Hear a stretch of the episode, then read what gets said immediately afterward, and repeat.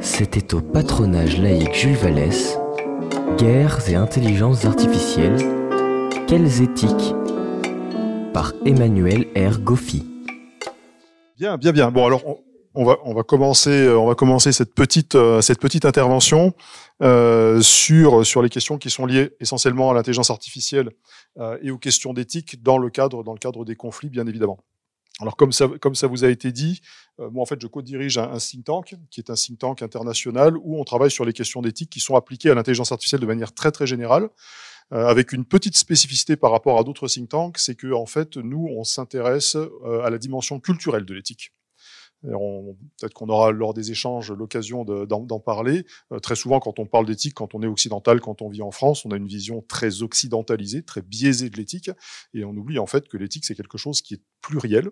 C'est pour ça qu'il y a un S, et que c'est quelque chose qui est très contextuel et qui dépend très largement d'une culture. Et puis le, le, le, cabinet conseil éthicien du numérique, euh, là pour le coup, on fait, euh, on fait du consulting auprès des entreprises. Euh, vous savez que l'intelligence artificielle est quelque chose qui se développe très largement dans beaucoup de domaines d'activité. Et donc on va auprès des entreprises et on accompagne les entreprises dans l'adoption de pratiques supposément éthiques pour les aider justement à valoriser leur, leur, travail en intelligence artificielle. Et on fait aussi de la formation, puisque j'enseigne à l'EM Lyon, j'enseigne à, Polytech Grenoble, j'enseigne ici à EPITA. ou, Ouais. D'accord, c'est pas grave. Et, et Hexagone vous, inquiétez pas, vous inquiétez pas. D'accord? Et donc voilà, c'est un, petit peu, c'est un petit peu ce qu'on fait. Donc là aujourd'hui, on va, on va essayer justement de, de parler de cette histoire de, de, guerre. Alors pourquoi on parle de la guerre? Parce que vous avez tous entendu parler. Vous savez que ce qui se passe évidemment entre entre l'Ukraine et la Russie en ce moment, euh, et qu'on s'est aperçu que dans ce conflit entre l'Ukraine et la Russie, eh bien, on a vu apparaître un certain nombre d'outils technologiques de haut niveau, en particulier des drones. Vous savez qu'on parle aussi beaucoup de cyberattaques. On parle de ce qu'on appelle les deepfakes, c'est-à-dire les fausses informations qui sont véhiculées par euh, par les médias. Et donc tout ça participe évidemment de l'utilisation de ces nouvelles technologies qui sont euh, équipées d'intelligence artificielle et qui sont utilisées évidemment sur, euh, sur les conflits. Et évidemment, comme toute nouvelle technologie, ça apporte des avantages, ça présente aussi un certain nombre d'inconvénients. Alors, juste pour commencer, une citation, vous avez certainement, je ne sais pas si tout le monde est familier en anglais, mais en tout cas, une citation du président Vladimir Poutine qui disait que quiconque est maître de cette technologie, en l'occurrence l'intelligence artificielle, eh bien sera maître du monde.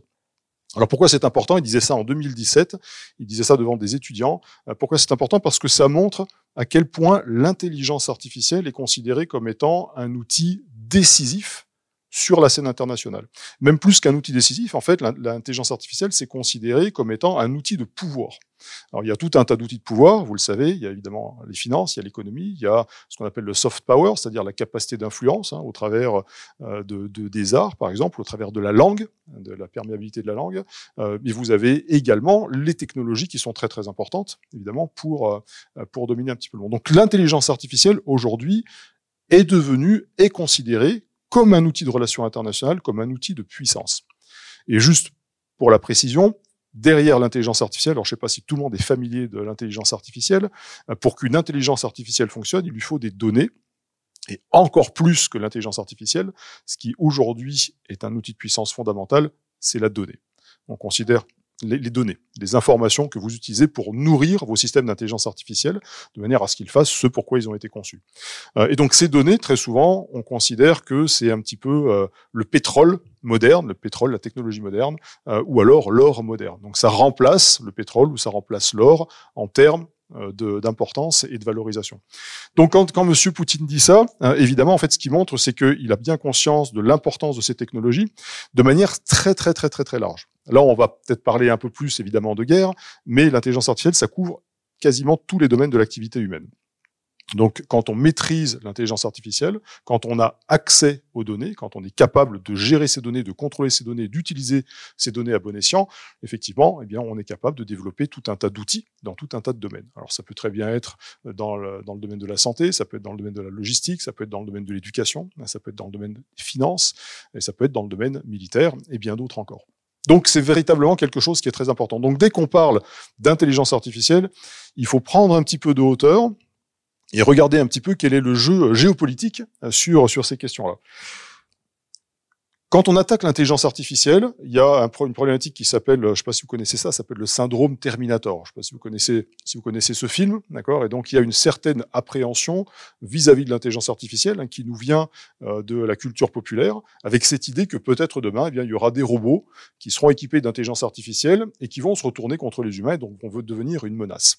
Alors deux choses importantes. La première chose, c'est que ce syndrome Terminator qui fait qu'on a peur de l'intelligence artificielle et de ses potentielles conséquences, c'est quelque chose qui est très ancré culturellement en Occident et qu'on ne va pas retrouver dans d'autres pays. D'accord? Si vous allez par exemple au Japon, la relation à la technologie est complètement différente.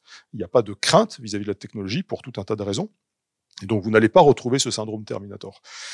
Cela étant dit, quand on a peur d'une technologie, ça veut dire qu'il y a des problèmes éthiques qui vont se poser.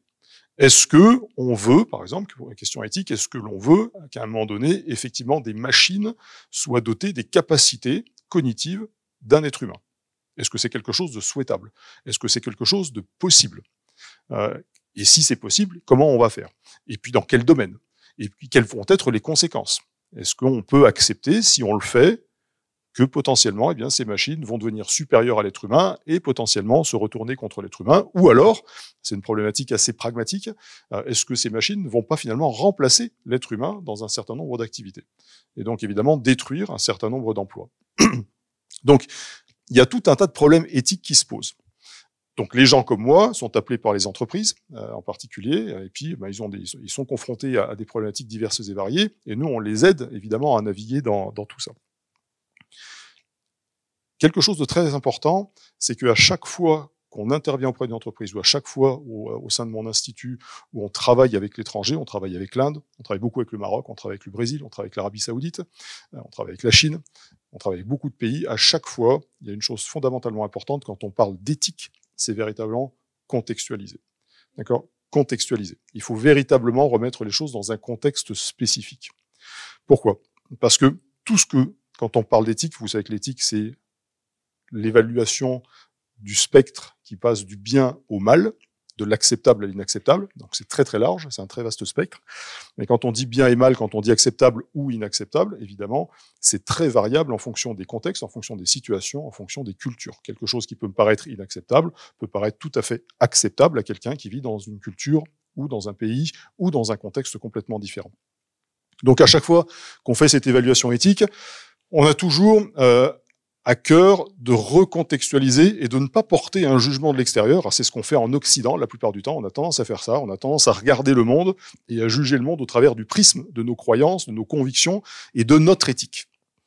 D'accord? Je vous prends un exemple très simple et très euh, et très illustratif. En l'occurrence, c'est le conflit entre la Russie et l'Ukraine. Euh, on est très critique vis-à-vis de M. Poutine et vis-à-vis de ce que fait la Russie non pas parce qu'on fait une véritable analyse de l'éthique, est-ce que c'était bien d'attaquer l'Ukraine ou pas d'attaquer l'Ukraine, euh, simplement, on le rejette dans le camp du mauvais parce que historiquement, culturellement, l'héritage de la guerre froide étant là, eh bien, le bloc de l'Est, les communistes, les Russes, les Chinois sont nécessairement mauvais. Et ça, c'est quelque chose dont on a du mal à s'extraire quand on fait une analyse. J'ai eu cette discussion j'ai eu cette discussion euh, notamment avec euh, avec des amis américains euh, qui ont des visions très très pratiques évidemment de, de, de l'éthique et qui disaient le conflit entre la Russie et l'Ukraine sur le plan moral c'est un, un conflit extrêmement facile à analyser. Les Russes sont des méchants parce qu'ils ont attaqué, ce que vous venez de dire, et les Ukrainiens sont des gentils parce qu'ils se défendent. Sauf que ça, c'est une vision qui est très limitée, qui est limitée à ce qu'on appelle la théorie de la guerre juste pour les Américains et qui n'est pas une théorie qui est partagée par tout le monde. Si on creuse un petit peu dans le conflit, on s'aperçoit que c'est pas aussi simple que ça. Et qu'on ne peut pas, d'un point de vue éthique, et moi je ne peux pas, d'un point de vue éthique, juste juger M. Poutine sur ce qu'il a fait avec une vision qui est une vision d'un occidental qui rejette globalement la Russie, qui rejette globalement M. Poutine, qui est... Madame, s'il vous plaît, laissez-moi finir. Donc on ne peut pas, on ne peut pas évidemment juger simplement sans contextualiser. Donc c'est très très important toujours de garder ce qu'on appelle la neutralité axiologique, c'est-à-dire un peu de recul sur les événements. D'accord? Comme un chirurgien, on regarde les choses avec un petit peu de recul en disant je vais ne pas projeter mes valeurs, il faut à tout prix que je comprenne quel est le système de valeurs dans lequel j'interviens. Et donc en général, vous voyez là on a on plusieurs niveaux.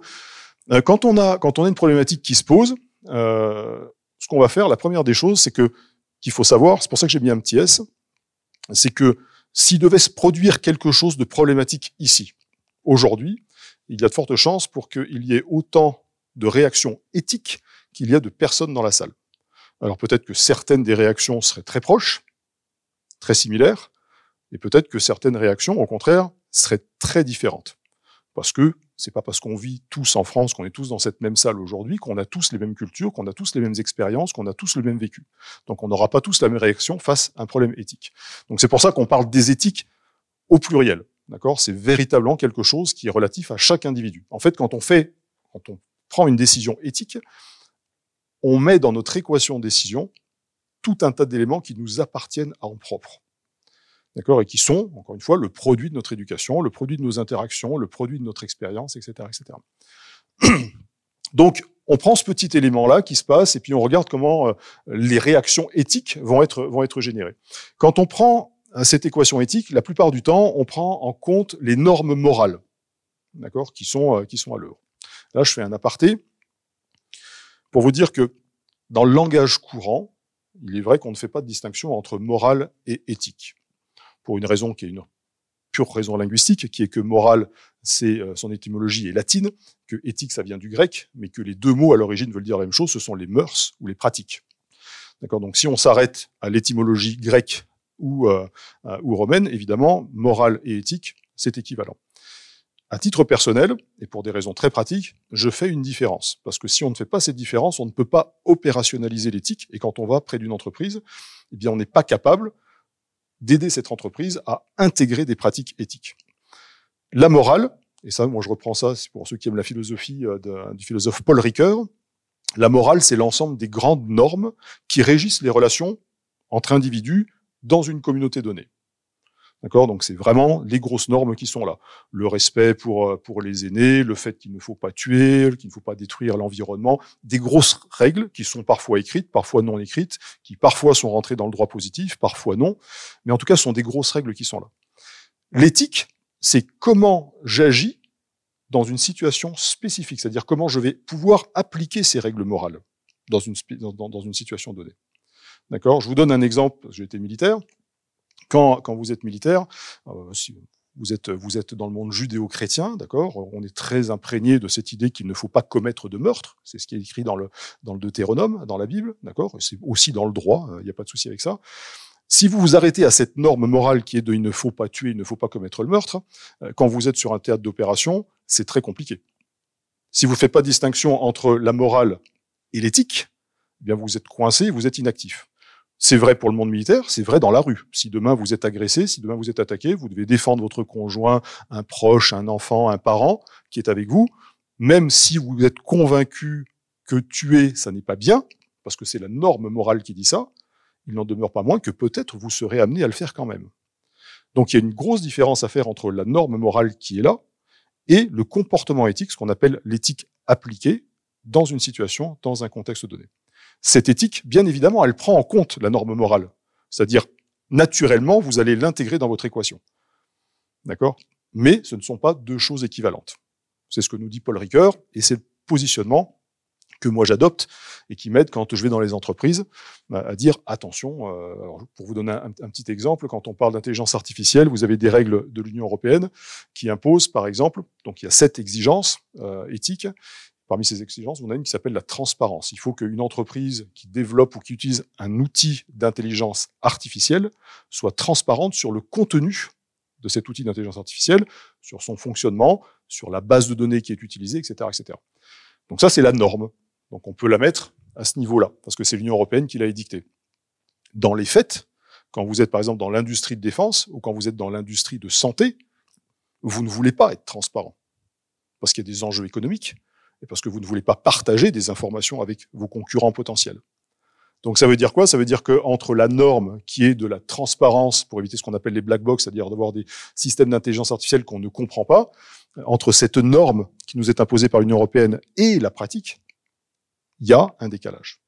Alors ça ne veut pas dire que dans les entreprises on ne prend pas en compte la norme, ça veut dire qu'à un moment donné, il faut savoir comment je vais l'intégrer dans mon équation pour prendre une décision. D'accord? Si vous ne faites pas ça, c'est ce qui se passe très souvent dans les entreprises quand nous on arrive, c'est pour ça qu'ils nous appellent. Ils sont coincés sur la norme et ils se disent qu'est-ce que je qu'est-ce que je dois faire? Parce que moi, je ne veux pas partager, je ne veux pas être transparent sur euh, mon système, je veux pas que les gens sachent comment ça fonctionne, mais en même temps, j'y suis contraint. Donc, ils sont un petit peu coincés. Si vous êtes capable de séparer les choses, à ce moment-là, vous pouvez les aider à avancer euh, dans leur, euh, dans leur travail.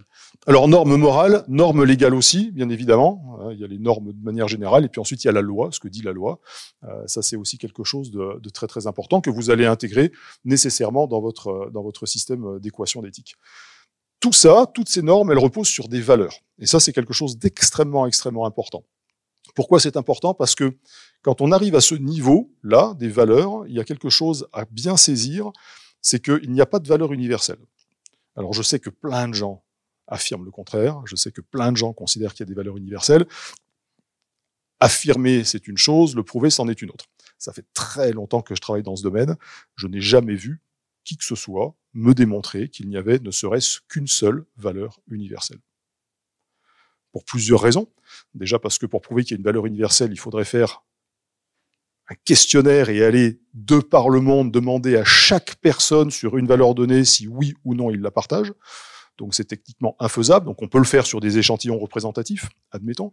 Et puis ensuite parce que quand bien même tout le monde, admettons, on prend une valeur, je sais pas moi, le respect de l'environnement, et puis on pose la question dans cette salle, est-ce que vous pensez que le respect de l'environnement est une valeur? On peut très bien tous dire oui, sans pour autant être d'accord. Parce que le respect de l'environnement, pour chacun et chacune d'entre nous, ça va avoir une signification différente. Donc même quand je dis respect de l'environnement, ou quand je dis démocratie, qui est une supposée une valeur, je vais dire démocratie, je vais vous demander de prendre un petit papier et de rédiger, m'expliquer ce qu'est la démocratie, il y aura certainement autant de définitions de la démocratie qu'il y a de personnes dans la salle. Donc on peut se mettre d'accord sur un mot, mais on sera certainement pas d'accord sur le contenu de ce mot. Alors il y a des philosophes comme Monique Cantos-Perber qui affirment que euh, l'amitié, par exemple, est une valeur universelle. Alors elle, repose ses réflexions sur les travaux d'Aristote. Euh, maintenant, quand on regarde dans les faits, non. non. Euh, pour quiconque a voyagé, non, l'amitié n'est pas une valeur universelle. Certainement pas. Et puis en plus, encore une fois, l'amitié, pour moi, ça n'est pas nécessairement l'amitié pour vous, madame, ou ce n'est pas l'amitié pour monsieur derrière. On va entendre par le mot amitié certainement tout un, tas de choses complètement différentes. Bref, les valeurs, elles sont fondamentales. Pourquoi? Parce que c'est elles qui vont nous dicter quelles sont les normes morales à appliquer. D'accord? Si je considère que le respect de l'environnement est une valeur importante, eh bien, je vais mettre en place des normes qui me permettent de respecter l'environnement. Si je considère que c'est quelque chose de moins important, eh bien à ce moment-là, peut-être que je m'en passerai. Si je considère que la démocratie est une valeur importante, je vais mettre en place un système qui me permet d'établir une démocratie et de maintenir une démocratie. D'accord? Et ça, c'est quelque chose de très très difficile quand on travaille à l'international, parce qu'on s'aperçoit que les valeurs sont très différentes d'une culture à une autre. Très très différentes. D'accord? Je sais que, alors quand je, le dis à chaque fois, j'ai travaillé avec la Chine. Quand on travaille avec la Chine, alors il y a beaucoup d'a priori sur la Chine, qui est un régime autoritaire, etc., etc. Très bien, très bien. Euh, mais quand vous travaillez avec la Chine, vous êtes obligé à un moment donné de mettre entre parenthèses vos valeurs à vous, c'est-à-dire ce que vous pensez être important quand on parle de démocratie. Et vous êtes obligé d'essayer de comprendre pourquoi les Chinois ne sont pas une démocratie plutôt que de les juger de l'extérieur au travers de notre prisme, vous êtes obligé de faire ça. Si vous faites pas ça, vous, vous, allez, vous allez rompre le contact, vous allez rompre la discussion, et vous êtes incapable, évidemment, de communiquer et de travailler avec eux. Vous avez le droit, vous avez le droit de dire on n'est pas d'accord, donc on ne peut pas travailler avec vous, mais dans le monde de l'intelligence artificielle, qui est un monde où il y a des enjeux économiques et stratégiques extrêmement importants, vous pouvez pas vous couper de la Chine. Pour une raison qui est très simple, c'est que la Chine est le deuxième grand acteur de l'intelligence artificielle derrière les États-Unis. Et qu'ils ont affirmé, d'ailleurs, ils ont, euh, ils ont, affirmé qu'ils deviendraient le numéro un euh, d'ici, euh, d'ici 2030. Alors, je ne sais pas si ça arrivera en 2030, mais ils seront certainement, sans aucun doute, d'ailleurs, les, les leaders en matière d'intelligence artificielle. Donc, si vous dites, sur une question de valeur, on n'est pas d'accord, par exemple, sur la démocratie, donc je ne travaille plus avec vous, vous vous fermez un marché de 1,3 milliard de personnes. Libre à vous, mais dans le monde des affaires, en règle générale, un marché de 1,3 milliard de personnes, on le met dans notre petite équation éthique, et on se dit, est-ce que vraiment je veux le perdre? Je ramène ça à quelque chose qui va certainement vous parler. Vous regardez les actualités. Vous savez que le président Macron s'est déplacé en Chine très récemment. Vous savez qu'il a été très critiqué pour euh, les propos qu'il a tenus, notamment sur le non-alignement avec les États-Unis euh, et la Chine sur Taïwan. C'est exactement ça Si vous arrivez en Chine et que vous leur expliquez la vie sur qu'est-ce que la démocratie, sur le respect des Ouïghours ou ce genre de problème, ou sur l'autonomie de Taïwan, vous allez rompre le contact. D'accord? En diplomatie, c'est comme ça que ça marche. Il y a eu un, précédent assez récent, il y a, un petit peu plus d'un an, c'était en début d'année dernière, euh, une réunion entre des délégués américains, des délégués euh, chinois à Anchorage euh, sur un certain nombre de problèmes, où les, où les Chinois, en fait, se sont véritablement énervés en disant aux Américains, arrêtez de nous expliquer ce qu'est la démocratie. On ne vient pas vous expliquer ce qu'est la démocratie, ne nous expliquez pas ce qu'est la démocratie, on en a marre de recevoir des leçons de morale. Et quand vous faites de la diplomatie, que ça vous plaise ou que ça ne vous plaise pas, vous êtes obligé de mettre de l'eau dans votre vin, vous êtes obligé d'apprendre à écouter, même des choses que vous n'avez pas envie d'écouter. D'accord? Donc quand on travaille sur les questions d'éthique, on est obligé de faire la même chose. Ce que j'ai tout à l'heure, ce qu'on appelle la neutralité axiologique. Quand je travaille dans un système de valeurs qui n'est pas le mien, à titre personnel, je suis obligé de faire un pas de retrait et de me dire, OK, il ne s'agit pas de moi, il ne s'agit pas de ce que je pense, il ne s'agit pas de ce en quoi je crois, il s'agit d'un contexte spécifique dans lequel je dois être capable de me fondre. D'accord? Alors, ça n'est pas un exercice facile, bien évidemment, mais c'est un exercice qui est nécessaire. Ces valeurs, elles dépendent très largement des cultures. Alors, culture, c'est un mot qui est très compliqué à définir, d'accord? Il y a tout un tas de définitions euh, euh, qui, sont données, euh, mais en tout cas, l'idée, de la culture, c'est qu'en fait, c'est, c'est une perception commune du monde, c'est une histoire commune, c'est une expérience commune, et donc ensuite, c'est une lecture du monde qui va être, commune à une communauté à un instant, un instant donné. Ces cultures, elles sont très importantes. Pourquoi? Parce que c'est elles qui vont évidemment avoir un impact sur les valeurs que vous allez développer. Si vous êtes dans un système culturel où, par exemple, vous êtes, je sais pas, on, va, prendre un, exemple très, simple, euh, le système culturel Shinto au Japon, d'accord, donc est un système animiste. Euh, les relations entre les individus ou les relations entre les individus et les choses sont complètement différentes de ce que nous on a, par exemple, en Europe. D'accord je, vous parlais tout à l'heure du syndrome Terminator. Euh, en Europe, en Occident, on a peur de la technologie. Pour nous, les objets sont des outils qui nous servent à quelque chose, donc qui ont une finalité, mais pour lesquels on n'a pas nécessairement un respect particulier. Pour un Shinto, ce petit, euh, ce petit pointeur laser, ça n'est pas juste un objet. C'est un objet qui est animé par ce qu'on appelle un kami, c'est-à-dire une petite âme, un petit dieu qui est à l'intérieur. D'accord? Donc cet objet, il a une valeur. Et vous avez dans certaines pratiques shinto, dans certaines pratiques japonaises d'ailleurs, euh, le fait que si cet objet à un moment donné est cassé, je le jette pas à la poubelle comme on le ferait nous en France, je le jette à la poubelle, j'en achète un autre. Non, je vais l'amener dans un endroit qui est une espèce de, euh, sanctuaire. Il va y avoir un rituel pour détruire cet objet. Et chez les, chez les Japonais, vous avez parfois d'ailleurs des objets à qui on donne des noms. D'accord? Pourquoi? Parce que dans la vision shinto, tout ce qui nous entoure, c'est ce qu'on appelle les visions animistes, tout ce qui nous entoure est traversé par des kami, par des petits dieux. D'accord? Donc ça veut dire quoi? Ça veut dire qu'en termes de valeur, le respect que je vais avoir pour, par exemple, le bien public, pour les objets, est complètement différent de ce que nous on connaît. Pour nous, c'est un objet. Il y a certaines personnes qui vont dire bon, je le détruis, je le casse, c'est pas grave, je le remplace. D'accord? Donc le système de valeur est très très très différent. Vous retrouvez ça aussi, évidemment, dans des systèmes, euh, dans des systèmes culturels qui sont des systèmes religieux ou des systèmes qui sont plus athées. Donc la culture, elle est très très très très importante. La culture aussi, c'est des éléments qui vont être liés, par exemple, à l'environnement, l'environnement dans lequel vous vivez. Euh, si vous allez en Israël, par exemple, c'est assez intéressant de voir que euh, la culture est très marquée par l'environnement, qui est un environnement qui est considéré comme étant un environnement menaçant pour les, pour les Israéliens. Ils sont entourés d'ennemis potentiels. Ça, forcément, ça a un impact sur la culture israélienne, qui est une culture de défense, et une culture de défense collective. Quand vous êtes sous la menace ou que vous avez la perception d'être sous la menace continue d'autres acteurs, eh bien, ça vous soude, ça vous regroupe, ça vous fait mettre en place un certain nombre de systèmes qui vous permettent de vous défendre, et ça vous permet aussi de créer du collectif. D'accord? Donc cette culture du collectif et de la défense que vous avez trouvée dans un pays comme Israël, vous la trouverez pas nécessairement en France, où on est en paix, où on n'est pas en menace, même s'il y a de la menace terroriste, et où la culture est très individualiste, et très très loin d'être collectiviste comme elle peut être dans un certain nombre d'autres pays. Donc ça veut dire quoi? Ça veut dire que votre environnement géopolitique va avoir un impact sur votre culture. Quand vous vivez dans des endroits qui sont extrêmement reculés, qui sont extrêmement hostiles, par exemple à l'extrême nord, ou dans des zones extrêmement difficiles euh, comme, en Amérique latine, comme en Guyane par exemple, quand vous vivez dans des endroits qui sont très très difficiles, vous allez être obligé de créer de la cohésion. Beaucoup de cohésion. Parce que votre survie dépend de la survie des autres autour de vous. Et leur survie dépend de votre survie à vous. D'accord? Vous êtes liés à ces gens-là. Ce qui n'est pas notre cas à nous. Si moi demain je décède, ça n'aura aucun impact sur qui que ce soit dans cette salle. D'accord? Donc c'est vraiment quelque chose de très très important. Donc votre environnement géopolitique va avoir un impact sur votre culture, qui va avoir un impact sur vos valeurs, un impact sur les normes et un impact évidemment sur vos décisions éthiques. Donc à chaque fois qu'on fait une évaluation éthique, quel que soit le domaine, l'éthique appliquée, ça peut être aux finances, ça peut être au monde médical, ça peut être à la logistique, à l'éducation, au ministère, à la défense ou à la sécurité. À chaque fois qu'on fait cette évaluation éthique, on est obligé de reprendre l'ensemble de ces éléments-là et de contextualiser très précisément. D'accord? C'est très très très important. Vous n'êtes pas obligé d'être d'accord avec moi, c'est pas la question.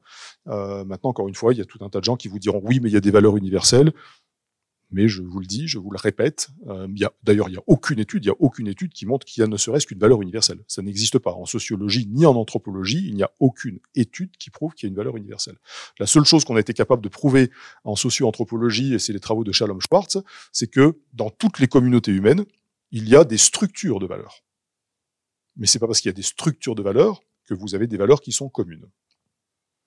D'accord Et quand bien même vous avez des valeurs communes entre différentes communautés, encore une fois, le contenu de ces valeurs ou la hiérarchie de ces valeurs peut varier d'une communauté humaine à une autre. Et donc, quand on fait tout ça, ensuite, on est obligé de le mixer. Alors, pour ceux et celles d'entre vous qui sont familiers des, euh, sciences politiques et des, relations internationales, on est obligé de le passer à la moulinette des trois niveaux d'analyse de relations internationales. C'est-à-dire, à chaque fois qu'on fait une analyse éthique, on essaye de voir quel individu a réagi, donc il faut comprendre le contexte de cet individu, il faut comprendre la culture de cet individu. Quand M. Poutine décide d'envahir l'Ukraine, bah, c'est pas tout de regarder en disant les Russes ont attaqué les Ukrainiens, il faut comprendre pourquoi M. Poutine a fait ça. M. Poutine en tant qu'individu. C'est une première, une première grille d'analyse. Ensuite, évidemment, on va essayer de voir pourquoi la Fédération de Russie a décidé de. C'est-à-dire pourquoi les gens autour de M. Poutine et son, son, son gouvernement pardon, ont décidé d'agir et de le suivre. D'accord? Très important. Et puis ensuite, on essaye de comprendre la réaction du système international les grandes organisations internationales comme l'ONU, comme l'OTAN, comme l'OCDE, comme l'Union européenne. D'accord? Et à chaque fois, vous êtes obligé de passer par l'ensemble de ces éléments-là. Pour l'intelligence artificielle, c'est la même chose. Pour l'intelligence artificielle dans le domaine militaire, c'est exactement la même chose. D'accord? Alors des fois, vous avez des situations, nous la plupart du temps, on a des situations qui vont s'arrêter, on va dire, au niveau étatique, qui vont pas nécessairement impacter le système international. D'accord? Mais quand on parle d'un conflit comme le conflit russo-ukrainien, évidemment, il y a une dimension internationale. Donc tout ça, tout ça, tout ce que vous avez là, il faut l'analyser par le menu pour ensuite en faire une équation éthique. C'est-à-dire, voilà, je mets tous ces éléments dedans, les uns derrière les autres, je les pondère pour savoir quels sont les éléments qui sont plus importants que les autres. Et une fois que j'ai fait ma pondération, à ce moment-là, je peux amener une décision, je peux prendre une décision. Alors qui ne sera pas nécessairement une bonne décision.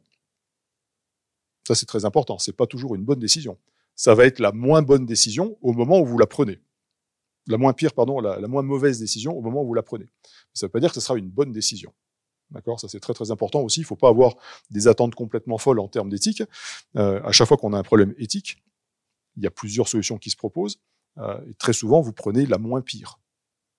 Et parfois, il s'avère que c'était la bonne, a posteriori. Parfois, il s'avère que ça n'était pas la bonne. D'accord? Donc là, il faut vraiment garder ça, garder ça à l'esprit. Alors quand on prend tous ces éléments-là et qu'on ramène ça à l'intelligence artificielle dans le domaine militaire, euh, il faut garder un certain nombre d'éléments. Très souvent, quand on, quand on dit euh, intelligence artificielle, on dit non, par exemple, il ne faut pas développer des robots tueurs. Il y a toute une campagne qui a été lancée euh, il y a quelques années. Ça a commencé au, milieu des années 2000, 2000 2005 une campagne sur qui s'appelle Stop Killer Robots. D'accord? Donc en fait, c'est arrêtons les, les, robots tueurs. Et donc cette campagne sont des, des organisations non gouvernementales qui demandent une interdiction de tous les systèmes d'armes tueurs autonomes, les systèmes d'armes létaux autonomes. D'accord? C'est-à-dire des systèmes dans lesquels vous mettez une intelligence artificielle qui sont capables de survoler par exemple une zone pour un drone, identifier une cible et décider si oui ou non elle va traiter la cible sans supervision humaine. D'accord? Donc vous avez toute une campagne qui dit c'est interdit, ça n'est pas bien. Alors, c'est bien, c'est pas bien, encore une fois, c'est très subjectif. Mais quand vous êtes une industrie de défense, euh, quand vous êtes Rayton, quand vous êtes Dassault, euh, quand vous êtes Northrop Grumman, vous, votre vision, elle est un petit peu différente de l'éthique. C'est-à-dire que dans votre équation éthique, vous avez un marché à prendre en compte. D'accord? Donc certes, vous allez avoir des drones qui vont tuer des gens, et certes, il y a une dimension qui n'est pas acceptable, ça c'est indiscutable, mais quand je vous ai dit tout à l'heure, on pondère, donc on met ça dans l'équation, Northrop Grumman, Dassault, MBDA, tout ce que vous voulez, toutes les grandes entreprises qui font de la défense, elles vont mettre dans leur équation aussi le fait de, quand je développe ces armes, je gagne de l'argent. Et donc, je vais chercher un marché. D'accord? Et donc, ils vont pondérer, très certainement, comme n'importe quelle entreprise, va pondérer les bénéfices qui sont euh, gagnés par le développement de ces armes de manière bien supérieure aux risques qui sont associés au fait de tuer des gens. D'accord? Donc, c'est un choix éthique encore une fois, on peut ne pas être d'accord, c'est pas trop la question. Il faut se mettre dans les chaussures du patron de, euh, de, telle ou telle entreprise, des décideurs, pour comprendre leur logique et pas les juger de l'extérieur. Mais en tout cas, vous le voyez, vous avez euh, des projections qui sont extrêmement, extrêmement importantes. Hein, 587 milliards euh, de, de, dollars, de dollars américains d'ici 2027 pour tout ce qui concerne l'intelligence artificielle de défense et la robotique. C'est un marché. Quand on lit ça, quand on lit ces projections, que vous travaillez dans le domaine de l'industrie de défense, vous dites, moi, je veux ma part de gâteau. Je veux ma part de gâteau pour tout un tas de raisons. Déjà parce que je veux faire des bénéfices, ça c'est une première chose. Ensuite parce que je veux asseoir mon existence dans la concurrence, et ensuite parce que derrière, j'ai aussi une pression de la part des États. D'accord? Les, industries de défense ne créent pas des armes pour le plaisir de créer des armes, elles créent des armes parce qu'il y a des gens qui leur achètent des armes. Que ce soit en local ou que ce soit en externe, elles vendent des armes.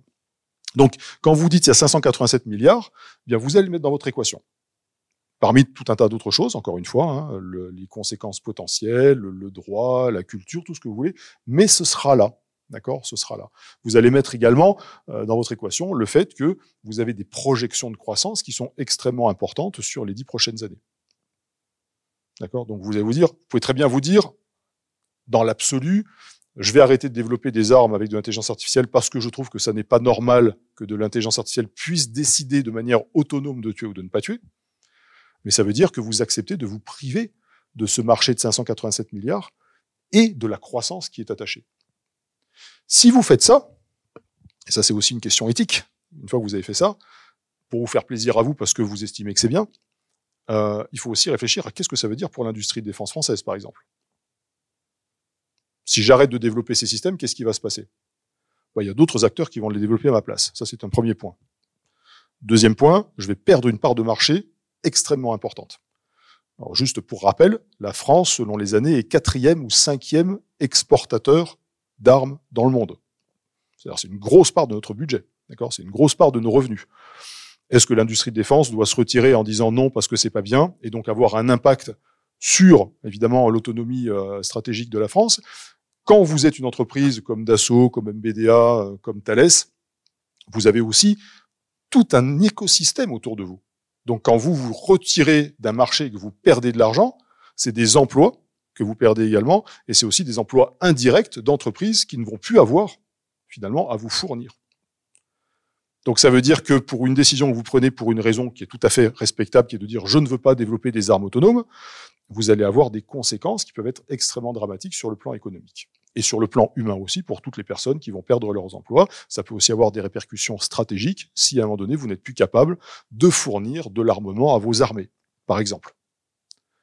Donc vous voyez ce que, ce que je veux dire, c'est de prime abord, on pourrait très bien dire c'est pas bien les armes autonomes, d'accord? Oui, c'est pas bien euh, qu'un robot puisse décider sur qui il va tirer, quand il va tirer, comment il va tirer. On peut considérer que c'est pas bien. Mais ça, c'est un tout premier niveau d'analyse. Après, il faut mettre tous les autres éléments dans l'équation. Et là, on n'en parle que de quelques-uns. Il y en a une, je veux dire, une multitude, d'accord? Donc, il faut intégrer euh, à tout prix dans ces euh, dans ces éléments. Euh, ça, c'est une erreur. D'accord? Donc c'est vraiment des éléments qui sont des éléments purement économiques, certes. encore une fois, l'idée c'est pas de dire je suis d'accord ou je suis pas d'accord. L'idée, quand moi par exemple je travaille avec une entreprise, la première chose qu'on demande à une entreprise, c'est ok, dites-nous quel est votre horizon éthique. Si on va dans une entreprise et que l'entreprise nous dit nous ce qu'on veut faire c'est du bénéfice, on doit faire du bénéfice parce qu'on a des emplois, parce qu'on a des actionnaires, parce que, parce que, parce que, parce que. Moi, je suis pas là pour juger le fait que l'entreprise fait des bénéfices. Je suis là pour l'aider à mettre en place des pratiques éthiques avec cet horizon-là. D'accord? Je ne peux pas aller voir un patron d'entreprise ou une patronne d'entreprise en leur disant, écoutez, euh, je suis pas d'accord avec votre horizon, faire des bénéfices, c'est pas c'est pas l'alpha et l'oméga. Euh, ce qui est important, c'est de protéger l'environnement. Ça, ça marche pas. Il va me dire très bien, rupture de contrat, vous partez, je vais trouver quelqu'un d'autre. Donc, j'aurais dit ce que je pense, j'aurais perdu un contrat, ça changera rien au final. D'accord? Donc moi l'idée c'est pas je suis pas là pour ça. En tant qu'éthicien, encore une fois je me je me retire en tant qu'individu de l'équation éthique. Et donc je vais auprès de l'entreprise, je leur dis OK, mettez sur la table ce que vous faites, c'est quoi votre horizon? D'accord? Quelle, est votre perspective? Faire des bénéfices? Très bien.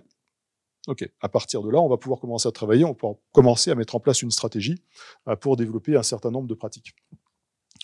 Donc ce que je vous ai tout à l'heure, très important, euh, bien évidemment, ce contexte général, ce contexte géopolitique, ce contexte économique euh, est très très important. Là, vous voyez, euh, vous avez à la fois les pays qui sont importateurs d'armes, d'accord, et vous avez les pays qui sont exportateurs d'armement. D'accord Et donc vous voyez évidemment que la France, elle est quand même relativement relativement bien placée c'est parce qu'on est des exportateurs, on est des exportateurs pardon très importants parce que vous avez des importateurs importants. Donc euh, vous savez que par exemple il y a cette question des, euh, des rafales qu'on a vendues au Brésil, qu'on a voulu vendre, qu'on a vendu à, comment s'appelle à l'Inde, qu'on veut vendre un petit peu partout. C'est parce qu'il y a une demande derrière, d'accord? Donc nous on répond aussi à une demande, en termes de vente d'armes. Cette position dominante que la France peut avoir au sein euh, des exportateurs d'armes, elle ne veut pas la perdre. Personne ne veut la perdre. Donc dans toutes vos équations éthiques, quand vous développez des armements avec de l'intelligence artificielle, quand bien même vous savez que ces armements vont tuer des gens, potentiellement des gens innocents, vous êtes obligé de prendre en compte cette vision extrêmement large, extrêmement englobante, et ces données qui sont des données extrêmement importantes. D'accord? Donc c'est là où c'est très important, à mon sens, quand on fait de l'éthique, de toujours prendre du recul et de ne pas projeter ses propres valeurs, ses seules valeurs dans l'équation. Ça, ça ne marche pas. Ça ne marche pas.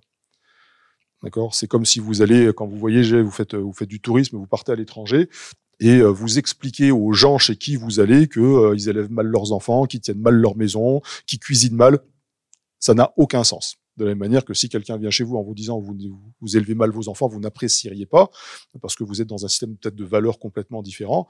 Eh bien, dans les relations internationales, dans ce qu'on appelle la diplomatie, vous avez exactement les mêmes exigences. Et quand on parle d'intelligence artificielle, on a exactement les mêmes exigences. D'accord? Donc il faut toujours placer ça dans un contexte spécifique, dans un contexte de valeur. Il faut toujours essayer de comprendre pourquoi les gens ont fait ce qu'ils ont fait au moment où ils l'ont fait. Je reviens à Monsieur Poutine, parce que je trouve que c'est vraiment un cas, un cas vraiment fascinant. Euh, les médias français et en règle générale en France ou même d'ailleurs en Occident, euh, même en Amérique du Nord, euh, la plupart du temps, on dit Monsieur Poutine est un méchant parce qu'il a attaqué l'Ukraine. Bien. Donc l'Ukraine, c'est des victimes et donc ils sont forcément gentils. Ce qu'on oublie, parce que ça c'est le premier niveau d'analyse, encore une fois, c'est parce qu'on a un passif avec, euh, avec l'URSS, parce qu'on a un passif de la guerre froide qui, malgré tout, quoi qu'on en dise, n'a jamais vraiment cessé, toujours imprégné dans, dans, dans nos mentalités. Euh, si on rentre un petit peu dans le détail, euh, on se dit, mais pourquoi est-ce que M. Poutine a fait ça? Alors, il a fait ça certainement pour des raisons qui lui sont, qui sont propres à sa psychologie, qui maintenant est connue quand même, surtout quand on est diplomate, on sait à qui on a affaire quand on traite avec M. Poutine, mais qui sont dues aussi à l'histoire, donc au contexte dans lequel tout s'est passé, donc à la géopolitique. À savoir que depuis la fin de la guerre froide et la réunification de l'Allemagne, et l'Allemagne de l'Est rejoignant l'OTAN, euh, évidemment à sa demande, les Russes ont dit, vous ne devez pas, l'OTAN ne doit pas s'étendre à l'Est, ne doit pas venir à la proximité de, la frontière russe. Depuis 1994, tout le monde dit oui. Les Occidentaux disent oui. Depuis 1994, à ma connaissance, il y a eu quatre vagues d'extension à l'Est. D'accord? Donc, quand les gens me disent Ah, mais je ne comprends pas, Monsieur Poutine, ce qu'il a fait, c'est pas bien, ben, j'aurais tendance à dire c'est un petit peu léger. D'accord? Encore une fois, c'est pas pour excuser M. Poutine, c'est pas la question, pas du tout la question. C'est juste la question de rééquilibrer un petit peu les choses et se dire si M. Poutine a fait ce qu'il a fait, il y a des raisons. Et peut-être qu'on a une responsabilité. D'accord? On est allé l'agacer, comme un enfant agace ses parents pendant plusieurs jours pour avoir un jouet, puis à la fin les parents craquent. Euh, là, on l'a agacé, agacé, agacé, agacé. Alors lui et ses prédécesseurs, lui et les autres autorités russes qui étaient avant lui, qui ont dit arrêtez de vous rapprocher de la frontière de la mère patrie russe. Parce que ça nous menace. Quand les Américains décident de développer des missiles, en tout cas de déployer des missiles Stinger sur, sur le territoire polonais, comment voulez-vous que la Russie réagisse? Comment réagirions-nous si la Russie déployait des missiles russes euh, en Allemagne? On aurait exactement la même perspective de menace et on aurait certainement une réaction qui serait épidermique. Et deuxième point, c'est que, encore une fois, je ne suis pas personnellement diplomate, mais sans être diplomate, je sais très bien que M. Poutine a une psychologie très particulière. Donc quand vous jouez avec quelqu'un pour l'agacer, pour voir quelles sont ses limites, et qu'en plus vous savez que ce quelqu'un est potentiellement dangereux, il y a quand même une petite once de bêtise. Donc vous ne pouvez pas être étonné quand la réaction est extrêmement importante et a des conséquences relativement lourdes. Encore une fois, l'idée, ça n'est pas de dédouaner M. Poutine, ni de dédouaner M. Zelensky, c'est pas du tout l'idée. L'idée, c'est encore une fois de se déplacer un petit peu de ses propres valeurs et puis de se dire mais pourquoi ça s'est passé comme ça? Qu'est-ce qui s'est passé? Qu'est-ce qui a fait que la Russie est intervenue? Il y a tout un passif historique, le fait que l'Ukraine est un grand pays, qu'il y a énormément de ressources, le fait que l'OTAN s'est étendue à l'est, le fait que l'OTAN voulait que l'Ukraine voulait rejoindre l'OTAN, le fait que dans le Donbass vous avez des populations russophones qui culturellement, historiquement sont très attachées à la Russie. C'est tout ça qu'il faut prendre en compte. Donc quand vous faites une analyse éthique de cette guerre, vous pouvez pas simplement vous dire parce que je n'aime pas M. Poutine et parce que je n'aime pas les Russes, les Russes sont des méchants. Ça, ça marche pas. Ça ne marche pas. D'accord? Il faut creuser. Vous avez le droit de le penser à titre personnel. J'ai le droit de le penser si je veux le penser. D'accord? Mais je n'ai pas le droit, dans mon travail d'éthicien, de faire entrer mes valeurs. Parce qu'elles elles ne sont pas pertinentes. Mes valeurs à moi ne sont pas plus pertinentes que vos valeurs euh, aux uns et aux autres dans cette salle. D'accord? Donc tous ces éléments, évidemment, euh, sont, euh, sont à prendre en compte dans, dans, les, dans les équations et dans les péréquations, péréquations pardon, éthiques. Donc on le voit, cette, cette dimension très générale est très importante. La plupart du temps, les gens ont tendance à vraiment rester à ce niveau-là, d'accord, et à dire ah c'est bien, ah c'est mal, ok? Mais ça, c'est bon pour pour les gens qui font pas de l'éthique, c'est pas pas la question, c'est pas très grave. Mais moi, dans mon métier, quand je fais ça, je peux pas faire ça ça marche pas. Je peux pas rester à ce niveau-là. Je peux pas simplement dire c'est bien ou c'est mal, fondé ou basé sur mes, euh, sur mes propres convictions et sur mes propres valeurs. Je suis obligé de prendre un ensemble d'éléments. Sur l'IA, l'intelligence artificielle, pardon, euh, euh, et par exemple la dimension culturelle, j'étais en Arabie Saoudite en début d'année. Euh, il y a par exemple dans les principes, dans les exigences de l'Union européenne, il y a la non-discrimination. Donc il ne faut pas par exemple que les, bases de données soient biaisées. Donc on ne doit pas discriminer entre les hommes et les femmes, par exemple, on ne doit pas discriminer entre les différentes couleurs de peau, les, différentes nuances de couleurs de peau. Très bien.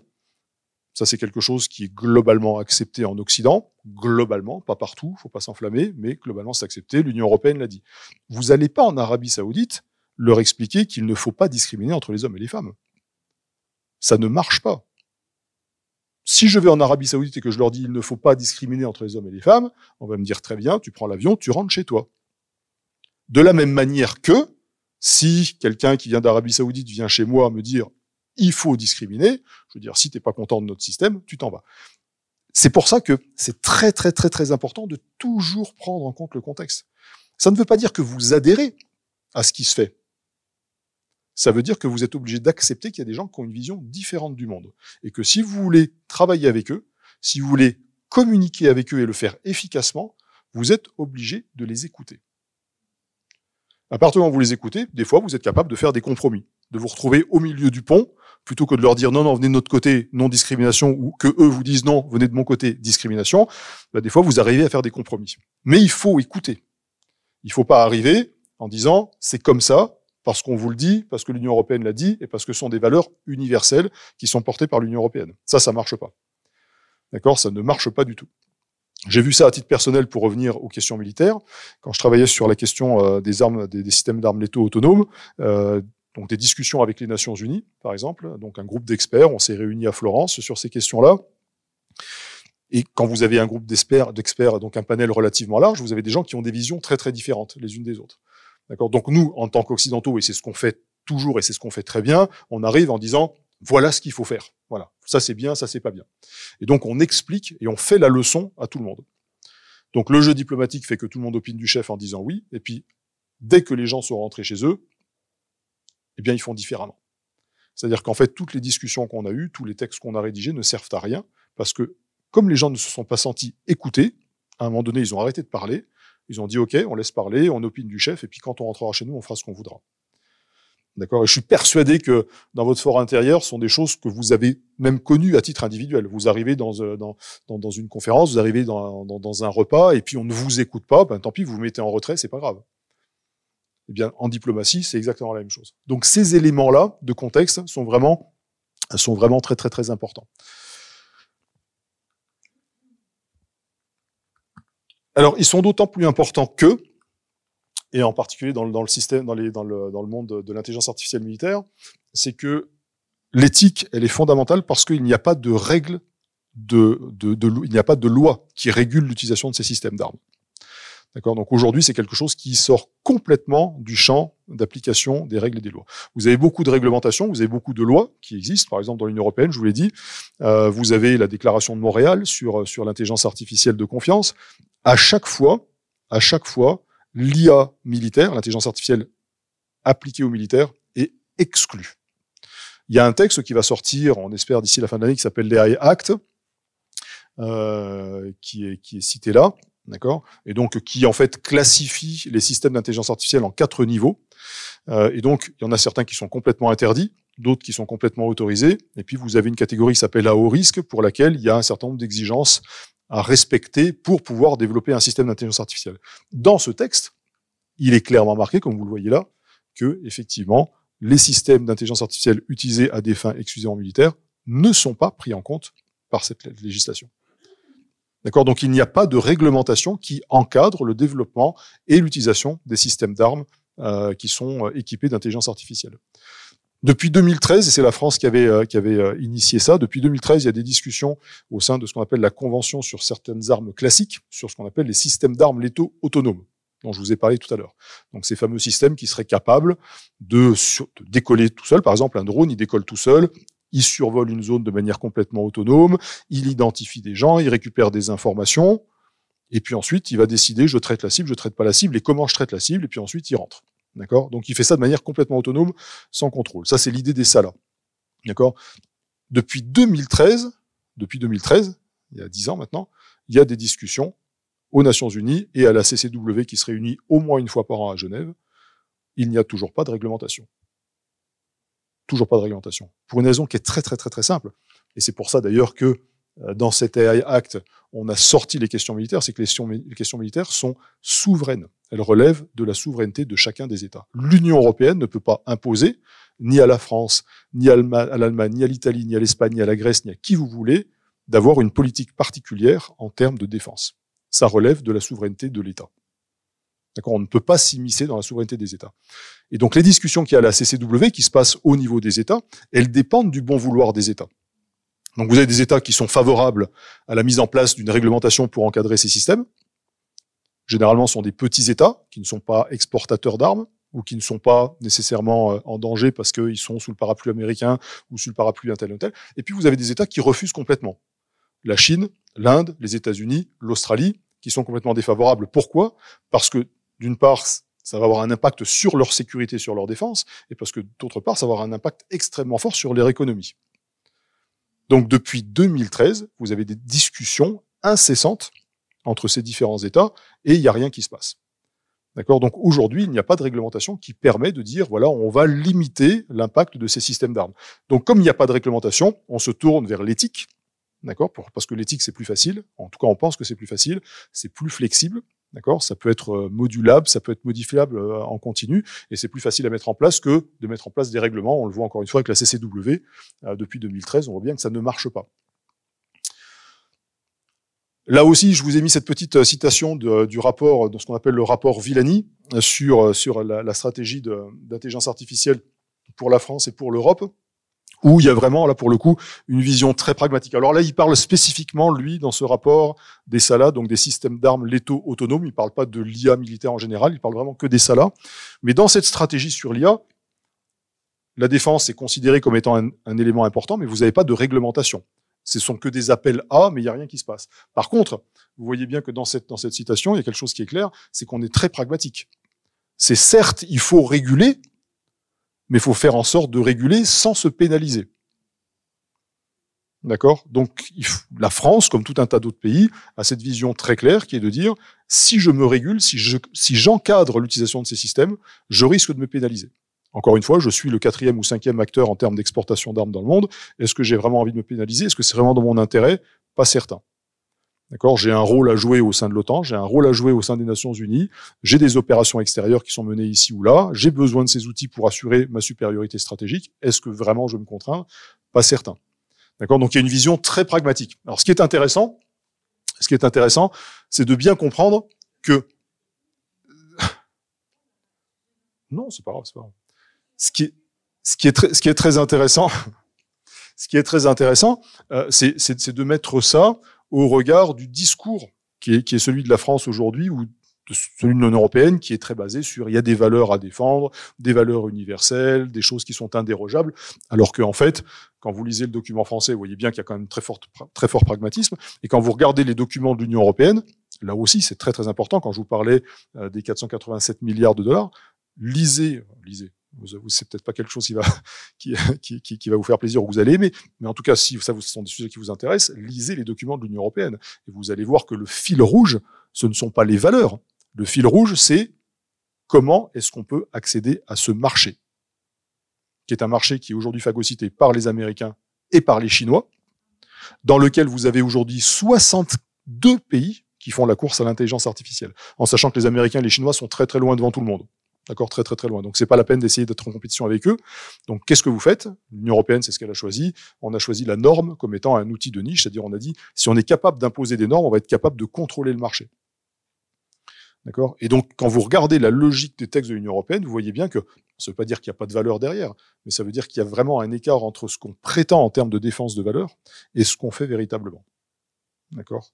On met en avant des valeurs qui sont des valeurs qu'on appelle déontologiques, c'est-à-dire des règles à suivre, incontournable, alors qu'en fait, on est très pragmatique, on est très conséquentialiste, c'est-à-dire qu'on se fixe un objectif qui est de d'aller chercher, d'aller chercher notre part de ce gâteau. D'accord? Parce que c'est très très important. Ça plaît, ça plaît pas, ça c'est un autre débat, mais en tout cas, c'est une réalité qu'il faut être capable de d'entendre et euh, de prendre en compte.